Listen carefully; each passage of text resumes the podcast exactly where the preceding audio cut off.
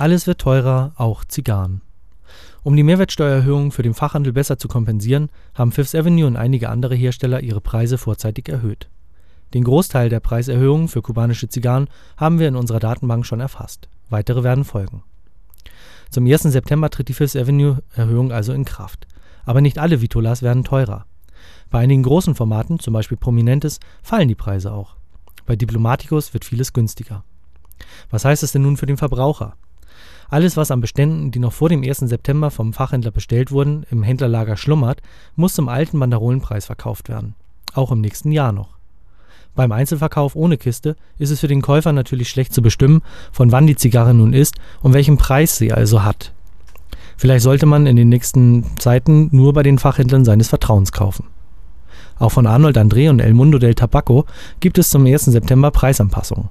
Auch diese Preise werden wir selbstverständlich in unsere Datenbank nachpflegen. Und wer nun denkt, nur hier wird alles teurer, nein, nein, auch in Spanien sind die Preise zur Jahresmitte angehoben.